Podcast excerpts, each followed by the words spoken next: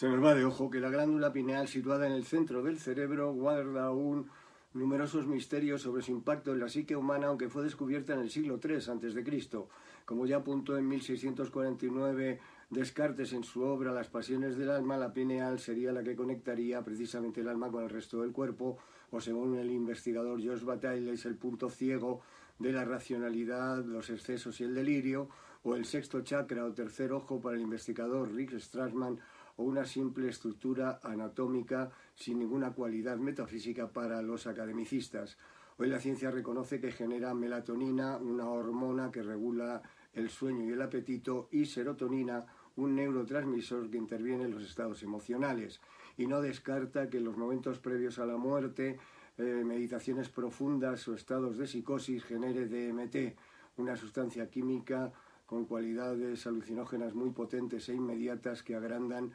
la conciencia sobre la realidad que nos circunda. DMT que está presente en numerosas plantas utilizadas en ritos chamánicos como la ayahuasca. Es la glándula pineal la puerta del cuerpo para trascender la realidad cuando ésta nos supera, que no se te vaya de ojo.